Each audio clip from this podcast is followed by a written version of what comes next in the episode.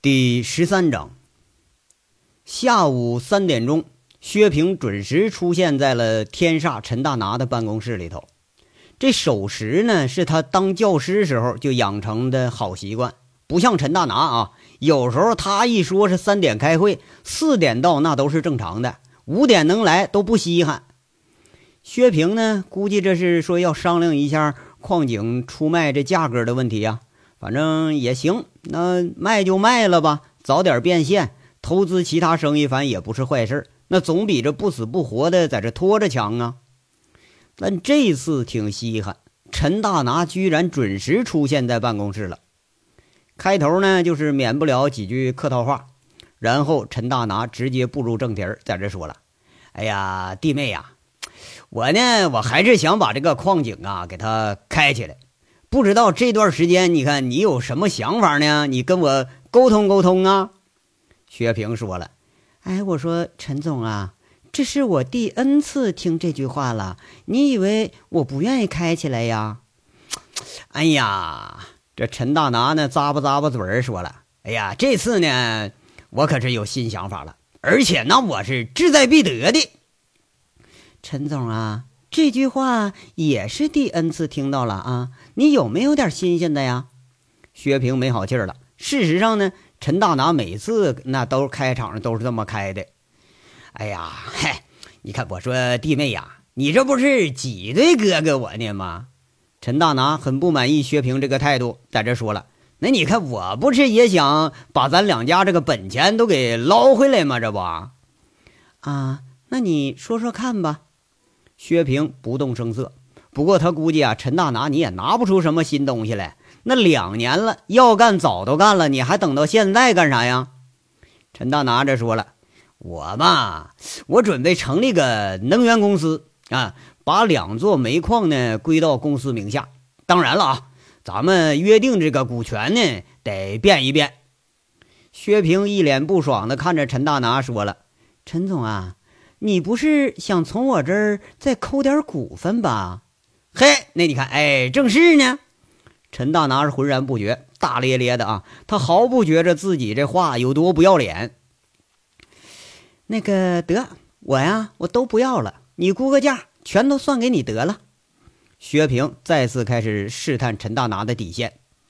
嘿，弟妹啊，你可是别后悔。哎，现在你卖那可是石头筷子土了咖的价。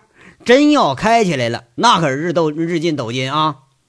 陈大拿在这说着呢啊，你说跟陈大拿做生意的人，那都知道这小子精得跟鬼似的。但是有一点呢，常干黑事的陈大拿信誉那也是响当当的，要不也不会说有那么多追随者了。虽然呢，呃，囤积区聚齐啊，是买空卖空啊，操纵市场啊，这些说缺德活他都没少干。可是那生意就是生意，咱就问问说哪个生意人他屁股是干净的？谁没干过这种事儿啊？嗯，那你说说看吧，是怎么回事啊？薛平一看这陈大拿笃定的样子，倒也有点拿不定主意了。他就琢磨着哈，你别说这小子要真有办法给开起来，那那时候自己把股份要给卖了，可就是赔大发了。陈大拿一脸得意。啊，是这么个事儿啊！我准备呢出百分之二十的股权，你出让百分之十，咱用百分之三十的代价呢，请一批专业人士来操作这个事儿。你不管是开井啊，还是往外卖，那估计都能整个好价。最起码呢，也得把咱们老本吃回来呀。当然了哈，还有这个前期启动的资金，呃，咱们两家就是二一添作五，咱们一家一半。啊，那那个前期启动资金多少钱呢？呃，三百万。哎，三百万呐，我出一百五十万。陈大拿，你没发议证吧？现在俩矿加起来卖五百万，我都烧高香了。薛平这功夫有点不满意了。哎，得弟妹哈，哎，你不说吧，我这还想不起来呢。你要是不乐意呢，就以你说那价，两百万。啊！我置换你手里头四成股份，你要愿意哈，我立马给你开支票。陈大拿对薛平这不信任，他也非常不满意。这女的吧，你精明是精明，但老娘们有时候她就是精明过分。薛平这功夫他有点踌躇了，这陈大拿不能是下套吧？他还说了，那个，那你你给我仔细说说吧，到底怎么回事呢？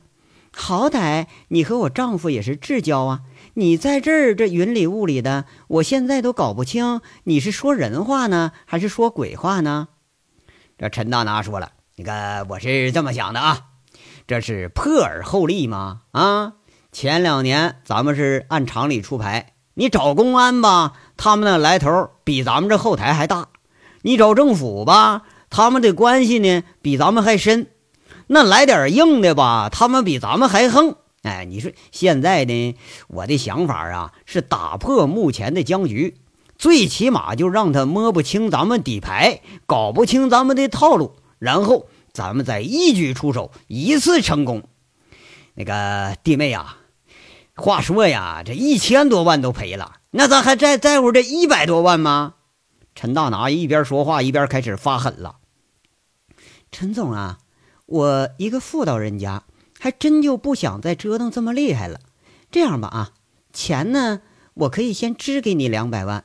不过今年你在锦绣的股利呀，推迟到四到五月份给你结算。这矿啊开起来什么都好说，开不起来呀，大不了啊再多赔点儿。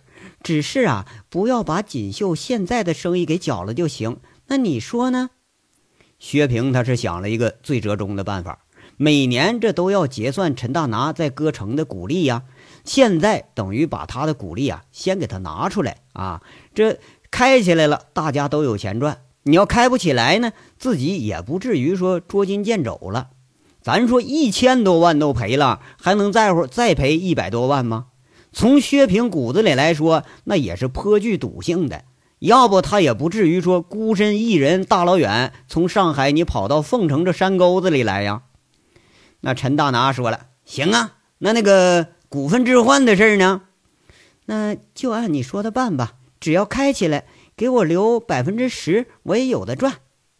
陈大拿一拍大腿，说了：“哎，那那行啊，咱说定了啊！一会儿呢，让秘书给做份会议纪要，签个字儿。亲兄弟还明算账呢，我不吃亏，那也不能占你便宜，是不是？你放心啊，我陈大拿这个人是不咋地，可是我也不能欺负你个女人家家的。”画面，咱说另一边。在这与陈大拿一番煮酒论英雄之后，一连两三天没啥动静了。静下来的杨伟现在颇为后悔，说当天喝醉了。你说这一喝多了，陈大拿给那八万块钱，咱都没顾上拿。你要搁杨伟清醒着，这钱他妈的是不管怎么地，他都得带走啊。娇娇呢，昨天来过了。杨伟当时是在河边闲着钓鱼，那娇娇和傅红梅就正好打个照面了。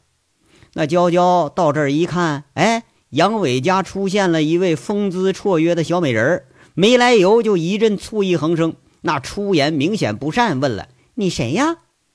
那傅红梅和来这人的表情和心里那是出奇的一致，双方都感觉扑面而来的酸气就碰撞在一起了。一一问：“那那你谁呀？”这俩人呢，几乎又异口同声的说出一声：“你是杨伟什么人呢？”然后这俩人啊，又觉得他妈有什么不对，牙尖嘴利的娇娇抢先来一句：“我是杨伟老婆，杨伟我老公，锦绣人都知道，怎么的呀？”秀外慧中的傅红梅针锋相对了：“啊，我是杨伟媳妇儿，杨伟是我男人，锦绣没人知道，但杨伟知道，这样行了吧？”哼，那你等着，这死杨伟！娇娇说完是扭头就走了啊，在这说一边走一边说着：“哎，这死杨伟哈，这小骚货哈，哪儿来的呢？我怎么就没见过呢？”他这是一边走一边骂呀，自己都不知道为什么就生这么大气了。我让你张狂啊！傅红梅看着他那背影，她只想笑。其实呢，从吴妈咪口中，她早就知道杨伟有这么个所谓的老婆。而且这心思玲珑的傅红梅绝对判断得出，锦绣老板铁定会回头请杨伟来。那傅红梅不知道为什么，她很不愿意杨伟再回到那个环境里头。这刚刚遇到这老婆呀，肯定是第一个，肯定也不是最后一个说客。那本来准备好了说是好言推拒的傅红梅，看着娇娇瞬间变脸，听她出言不善，没来由的也是对这个看上去是清纯靓丽、就丝毫不输于自己的老婆，他有点醋意了。俩人一相对，那当然就是针尖对麦芒了。而且呢，跟杨伟是朝夕相处的针尖毕竟这还是有优势的，对不对？俩人他在一个屋啊。杨伟回来以后。傅红梅尽量用平静的口气说着：“啊，说有个女的来家里了，说她是你老婆，说的啊，你是她老公。”杨伟一听：“啊，不能啊，我能有老婆？”然后一拍脑袋，恍然大悟，说了：“哎呀，这个是不是呃，常梳这个卷毛头啊？说话挺尖刻的。”哎，等一得到傅红梅肯定的答复之后，杨伟就说了：“啊，那那个是娇娇。”好像是薛老板一个什么亲戚，你你别搭理他。那丫头呢，有点野，你看连我都惹不起。得到杨伟回答的傅红梅，那感觉心里有点高兴，一边收拾杨伟钓来的鱼，一边装作很随意的样子，问着：“哎，杨伟啊，那锦绣要来请你回去，你还回不回呀？”那个人家吧，这傅红梅是压抑着心里高兴。啊，他就想着，可能咱没看这没看错这人为啥呢？杨伟说了，说不打算回去，他就赶紧问：“那你以后有什么打算呢？”杨伟在这想想，啊，这么的吧，这过两天呢，我把你送走，我想回家回老家，我放羊去。那老家山上空气好啊，人活着那也自在呀。不是你这。这刚才还一脸高兴的傅红梅，像娇娇一样瞬间变脸了，狠狠的摔了手里的那个锅和碗，说了：“你怎么不娶头羊当媳妇呢？”然后噔噔噔就往楼上跑，末了啊，把围裙一解，还给摔过来。最后一句是：“你去死吧！”不是怎怎么的了呢？那我怎么就放羊我也惹着你了呢？杨伟想了想啊，他怎么想也是想不通。这章到这儿说完了，下章稍后接着说。感谢大家的收听。